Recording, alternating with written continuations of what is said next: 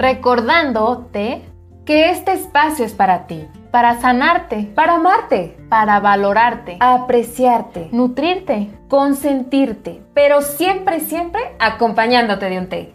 Para nosotras, el té simboliza la sanación del alma y el cuerpo, alivia los malestares, tranquiliza el alma y te apapacha con su calor. Un té es el pretexto ideal para platicar entre tú y yo. Feliz de que nos escuches en esta nueva temporada. Recordándote que hoy en este espacio resolveremos la siguiente duda. Estar en paro emocional. Puede que la palabra paro no te resulte en lo absoluto desconocida.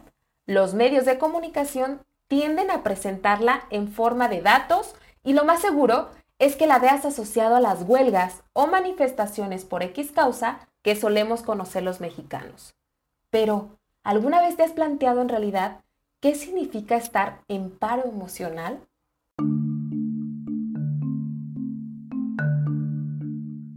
El problema es que se habla poco y esto es parte de la negatividad por la que nuestra realidad actualmente se está tornando compleja.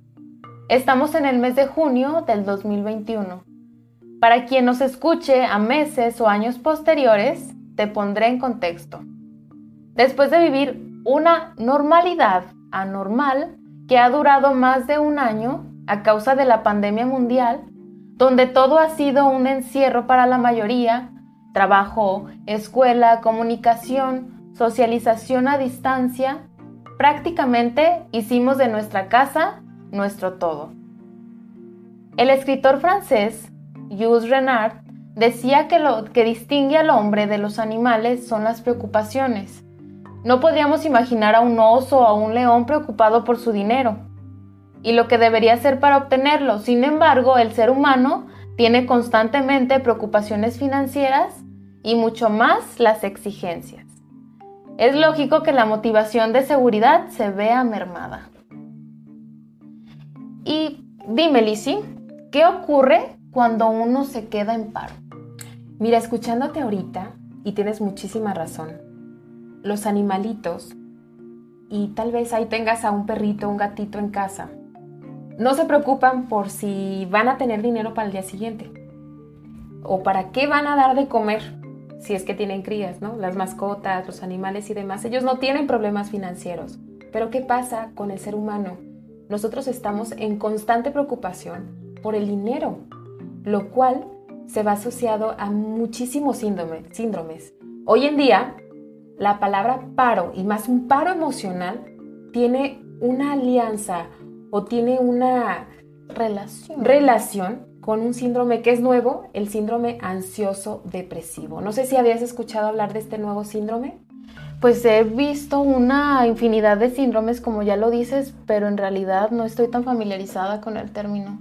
Bueno, este de mucha síndrome, trataré de despejar un poquito esta duda y aclarar para todos los que nos escuchan. El síndrome ansioso depresivo, tal y como lo dice el nombre, es una situación de una situación anormal que se considera una cierta depresión. La depresión suele manifestarse por cansancio, pérdida de motivación, eh, ganas de no hacer nada, de estar postrado en tu cama. Entonces sucede esto. Existe una cierta ansiedad también por problemas que son generalmente ajenos a nosotros suceden problemas psicosomáticos, lo cual se desglosa o se vive a través de problemas de estómago, respiratorios, elevación de tensión, lo cual llega a intensificar la probabilidad de riesgo de contraer algunas enfermedades. Y tú no me dejarás mentir, Tani, que cuando se baja los... Eh, Generalmente sucede, como lo dices, con problemas psicosomáticos, el término sí lo he escuchado varias veces, y generalmente cuando una persona está deprimida, el sistema inmunológico, lo que conocemos como las defensas, disminuye. Entonces al estar en un nivel más bajo y al estar en contacto con algún virus como es el COVID, que hemos venido hablando de esta pandemia, pues somos más susceptibles a contraerlo. Me quitaste la palabra de la boca, pero bueno, no, qué padre que ahorita me estés ayudando y que tengas muy claro este tema, porque es real. Eh, los virus tienden a ser más fácil de contraer cuando tenemos las defensas bajas, ¿cierto o no? Así es. Y debido a esto aparecen sentimientos negativos, casi siempre asociados a problemas que no podemos controlar. Surge una ligera o una severa frustración, un agobio relacionado al cambio tan drástico de vida, a la falta de ingresos, a la disminución obviamente de estos mismos, de los ingresos, así como también a una crisis por la preparación profesional y el desempleo, el trunque de metas, lo cual puede suponer que no solo existe una pérdida de la capacidad de adquirir algo, sino que también de manera personal o existencial nos decimos no quiero continuar. A eso se debe la palabra paro.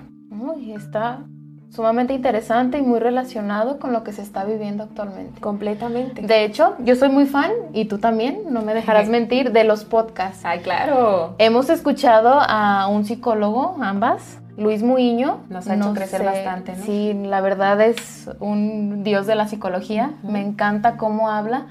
Y él precisamente habla de una afectación llamada síndrome de indefensión, otro de los síndromes que tanto han surgido. De los nuevos. Sin embargo, lo escuché, pero no me quedó muy claro.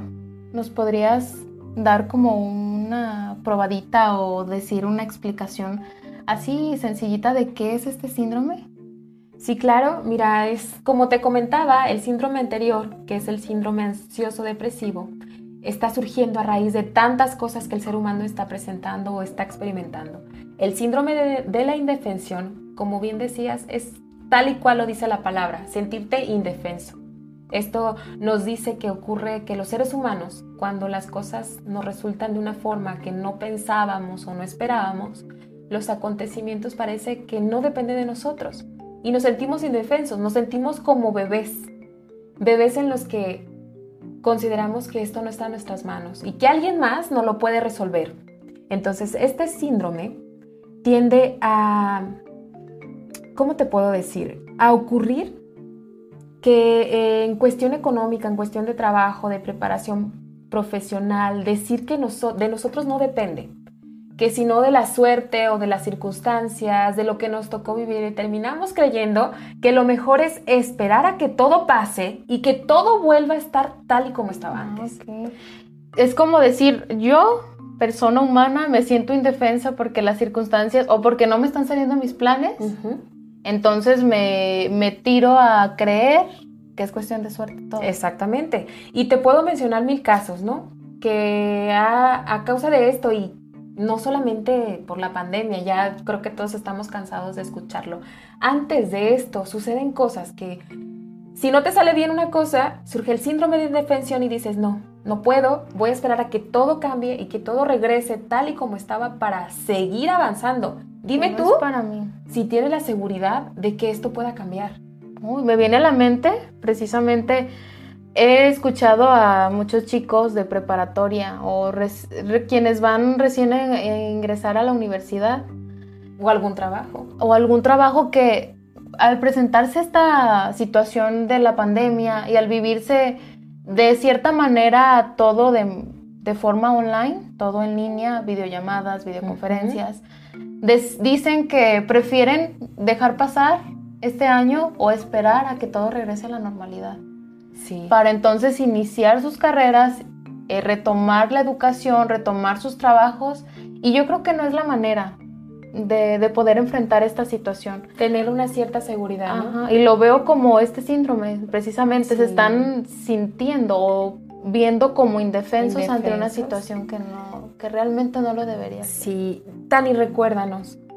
Bueno, yo también lo sé, pero te lo pregunto a ti, ¿cuándo inició esto estar en pandemia? La, la intención de estar en casa. 20. En el 20, 20, 2020, pero ¿en qué mes? Marzo. Recuerdo que comenzó en marzo. Aquí en México sí. Fue con, como el paro entre Semana Santa y de ahí se extendió hasta... Cuando se nos pidió quedarnos en casa, ¿no? Sí, Y ver qué es lo que iba a pasar. En ese mes, tres meses posteriores, se juraba que todo iba a regresar a la normalidad, ¿cierto? Cuarentena. La cuarentena. 40 días y decimos ya. Pasaron estos tres meses y ¿qué pasó? se pues siguió postergando.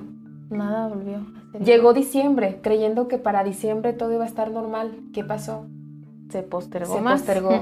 y ahora estamos en el 2021. Y se cree que las escuelas, eh, los centros recreativos, los lugares de esparcimiento van a abrir al 100% en unos meses más. Y créeme, créeme que no va a suceder. Esto va a durar mucho más. Y dime tú, ¿qué seguridad te da el que tú te planees regresar hasta cuando todo esté como antes y entonces retomar. Se está yendo la vida. Es importante lo que, lo que mencionas porque claramente se ve que no, nada va a regresar como estaba antes. Se dice mucho de que se adelantó la tecnología 10 años, se aceleró, en un solo año se aceleró lo que podría haberse vivido en 10 años más. Entonces, ¿quién te dice que vamos a regresar a esa época donde las clases eran 100% presenciales, el trabajo era 100% presencial, cuando ya avanzamos 10 años más, ¿no? Sí, y lo correcto sería, Tani, tener un control interno. Con todo esto que nos acabas de platicar y todo lo que nos está sucediendo es tener un control interno de estas reacciones normales, entre comillas, sobre las situaciones o circunstancias anormales. Tratar de vivir sin engaños, sin expectativas, entender la realidad como un proceso de cambio y de readaptación. Bien se dice, la ley de Darwin, el que se adapta es el que sobrevive. Por lo que es importante dejarse caer también. Yo digo, como humana que soy y como especialista en salud mental, luchar contra tus emociones no es sano. Permítete sentir enojo, permítete sentir frustración, ansiedad, tristeza, permítete llorar, emberrincharte, Permítete todas las que supuestamente consideramos emociones negativas, pero a partir de ese permitirte estar, no te quedes, sino que trata de buscar algo donde te sostengas y te levantes poco a poco. Con esto acabo de recordar precisamente una metáfora que me platicó un psicólogo español. Lo recuerdo mucho porque me llegó al clavo justamente porque estaba viviendo una situación difícil es la metáfora del junco, no sé si la habías escuchado antes. Creo que no. Y recuerdo vagamente cuando me platicaste sobre lo que te pasó, que, estabas así por los suelos. Pero ¿qué te parece si nos la cuentas para entenderla mejor? Primero, pues, ¿qué es el junco? Exactamente, porque yo tampoco lo entendía. El junco es una plantita que se ve muy indefensa. Parece ser como el trigo, ya lo imaginarán, solamente que de color verde. Esta plantita puede tener una apariencia débil que puede azotarse contra el viento, contra la lluvia, pero en esta metáfora se entiende todo lo contrario. No, sabemos que no se trata de un fuerte árbol como el roble, no sé si lo han visto. El roble es muy, fuerte. Que cuando, en este caso, que puede romperse ante un trueno, ante la lluvia y puede romperse desde la raíz. Sin embargo, el junco, que tiene la habilidad de ir contra el viento, nos asemeja a que se puede adaptar, a que tiene flexibilidad ante cualquier circunstancia, que puede entristecerse, que puede dudar de sí mismo inclusive porque pues dice, yo soy más débil que un roble, y un roble es poderoso y un fuerte. Sin embargo, al pasar todas estas circunstancias tan difíciles, él no, no muere, sino que renace vuelven las circunstancias favorables y él vuelve a crecer. Sin embargo, un árbol tan fuerte que cae desde la raíz con estas tempestades ya no vuelve a nacer. Y es así como me gustaría poner en contexto lo que has dicho, de que seamos como un junco. Sí. Y queda perfecto para este síndrome de indefensión, que queda más, un poquito más claro. Yo creo que no un poquito, mucho más claro. Sí, siempre recordar que es bueno ser flexibles y mostrarse débiles, ¿por qué no? Y recordar también que hay cosas que tú puedes hacer y otras cosas que no, pero no depende necesariamente de las circunstancias, ni de la suerte, ni de la gente en la que te encuentras, sino que en pocas palabras todo depende de las propias ganas de seguir y proyectándote a futuro. Como tip y sobre todo para estos momentos en el que la motivación flaquea, las ganas, la proyección a futuro es totalmente difícil, lo más importante son los hábitos. Lo que te hace seguir día a día son los hábitos. Cuidar de alguien, practicar el ejercicio, hacer la despensa, sacar al perro a pasear, cocinar, leer, etc. Puede ser automatismos, está claro, que son las cosas que hacemos sin plantearnos nada, tal y como lo hacemos cuando nos lavamos los dientes. Lo hacemos en automático, lo disfrutamos y, no perdemos, nos perdemos en la acción, simplemente por el, el estar ya acostumbrados a hacerlo. Nadie piensa si tiene o no gana, simplemente lo hace porque lo necesitas. Y al hacerlo, al final de hacerlo, te sientes muy bien. Nos comportamos como un robot y es muy bueno que lo hagamos en este tiempo, porque esto nos puede ayudar a estructurar lo que se debe hacer día a día. Es más útil estar, estar así que a expensas de lo que pueda o no suceder. Estamos a inicios de volver a la normalidad tan deseada después de un largo año más de un año. Siéntelo como una segunda oportunidad de vida y retoma con más ganas ese sueño, ese proyecto, esa carrera trunca, ese negocio que perdió tanta capital, esas ganas de seguir creciendo personal y emocionalmente. Sigue firme y con más ganas. Date cuenta que aún sigues aquí, a pesar de lo difícil que fue. No te rindas. Es tu tiempo y sé que lograrás todo lo que ahora está en tu mente. Para finalizar, Solo el recordarte que este espacio de Sin Espacio a Dudas es para ti y nosotras estaremos para ayudarte. Por esta razón, te invitamos a que compartas tus dudas y opiniones a través de nuestras redes de Instagram, Facebook o YouTube. O si necesitas conocer algún tema, háznoslo saber y trataremos de despejar tu mente y darle espacio a la verdad. No te quedes en paro emocional, Retoma con más ganas y lucha hasta conseguir lo que anhelas. No lo dudes más y en, un, solo clic dale espacio a la verdad. Que tengas una increíble semana. Abrazos.